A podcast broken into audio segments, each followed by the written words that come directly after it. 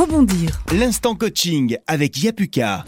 On y est de plus en plus confronté, le télétravail s'impose désormais en entreprise. Mais comment bien aborder cette façon de travailler qui n'est pas la même qu'en présentiel? Euh, Il faut bien se préparer.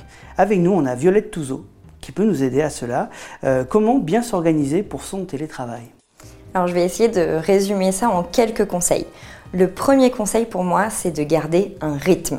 Ça, c'est hyper important. Je dirais même que c'est important en termes de- d'efficacité, mais aussi en termes de morale. Parce que sinon, on peut tomber dans une espèce de, de trou noir euh, un petit peu euh, mou qui nous, démotive. Donc, on garde un rythme, on se lève à heure fixe, le petit déjeuner, la douche, et on se fixe un objectif en termes de- d'horaire de démarrage de journée. Ensuite, on se fixe un rythme. Et l'idéal, c'est de se fixer un rythme avec, par exemple, des pauses et de se dire, ok, donc là, pendant une heure, je vais bien travailler, je vais être efficace et je ferai une pause dans une heure. Et si à un moment, on voit qu'on n'arrive pas à se concentrer, qu'on est par exemple tout le temps sur son téléphone alors qu'on devrait travailler, vaut mieux prendre 5 minutes de pause en se disant, allez, c'est bon, euh, là, je, je compartimente, je fais ma pause et j'y reviendrai après. La deuxième chose pour être bien organisé, c'est de faire la fameuse to-do list. Et j'ajouterais que la to-do list, il faut l'organiser et lui mettre un ordre. Parce que sinon, on va avoir tendance à faire tout ce qu'on a envie de faire et tout ce qu'on n'a pas envie, on va le laisser de côté. Alors que parfois, c'est le plus important.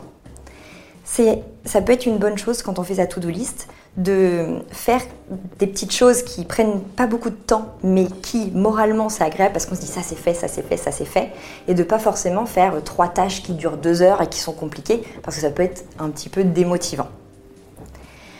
Une autre chose pour euh, travailler à distance, c'est de garder le contact avec son équipe.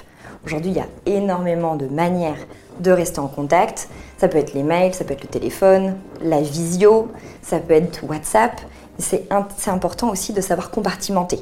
Donc, c'est pas parce qu'on communique avec son équipe euh, facilement et avec les smartphones qu'on est obligé de le faire à 7h30 du matin alors qu'on a encore la tête sur l'oreiller et qu'on est obligé de le faire à 23h. Donc attention, vous avez le droit aussi à la déconnexion et c'est important de euh, se poser le fameux cadre. Ça marche aussi pour la communication avec l'équipe. À 9h, 19h ou ce qui correspond à vos horaires de travail. Et les deux derniers points que je vais aborder sont plutôt d'ordre logistique. Le premier, c'est d'avoir un espace dédié dans la mesure du possible. Donc soit on peut avoir un espace dédié, un bureau pour travailler, et si on n'en a pas, mon conseil, c'est pendant par exemple le temps de midi ou le soir de ranger cet espace. On met l'ordinateur dans un tiroir, on met les dossiers ailleurs pour pas avoir toujours l'impression d'avoir le bureau qui nous envahit l'espace personnel. Et puis une dernière chose, c'est de ne pas se blesser ou se faire mal parce qu'on est moins, on est moins bien installé euh, à la maison. Alors, je disais qu'il fallait avoir un espace dédié, mais ça peut être aussi une bonne chose de ne pas toujours travailler au même endroit. Si par exemple on est toujours sur sa table basse ou sur son canapé, ou euh, moi je travaille sur mon bar par exemple, d'être toujours dans la même position, c'est pas forcément une bonne chose. Et euh, ce qu'il faut, c'est varier en fait les endroits.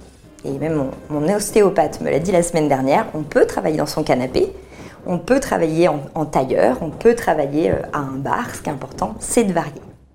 Rebondir. L'instant coaching avec Yapuka.